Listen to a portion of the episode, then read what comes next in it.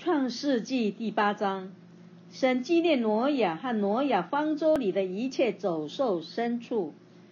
神叫风吹地，水势渐落，渊源和天上的窗户都闭塞了，天上的大雨也止住了，水从地上渐退。过了一百五十天，水就渐消。七月十七日，方舟停在亚拉腊山上。水又渐消，到十月初一日，山顶都现出来了。过了四十天，挪亚开了方舟的窗户，放出一只乌鸦去。那乌鸦飞来飞去，直到地上的水都干了。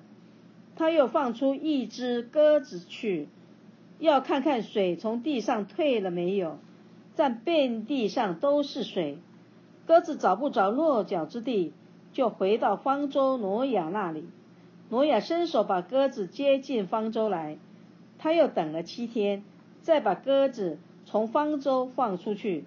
到了晚上，鸽子回到他那里，嘴里叼着一个新淋下来的橄榄叶子，挪亚就知道地上的水退了。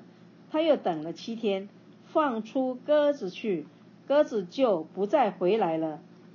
到挪亚六百零一岁正月初一日，地上的水都干了。挪亚撤去方舟的盖观看，便见地面上干了。到了二月二十七日，地就都干了。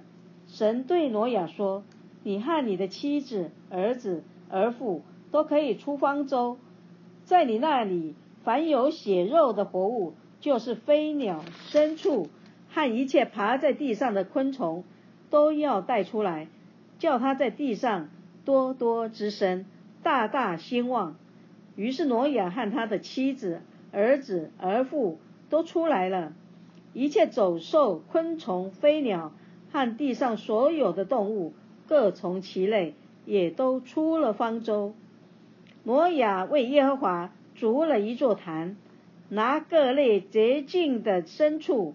飞鸟现在坛上为还祭，耶和华闻那馨香之气，就心里说：我不再因人的缘故做主地。人从小时心里怀着恶念，也不再按着我才行的灭各种的活物了。地还存留的时候，架设寒暑冬夏。昼夜就永不停息了。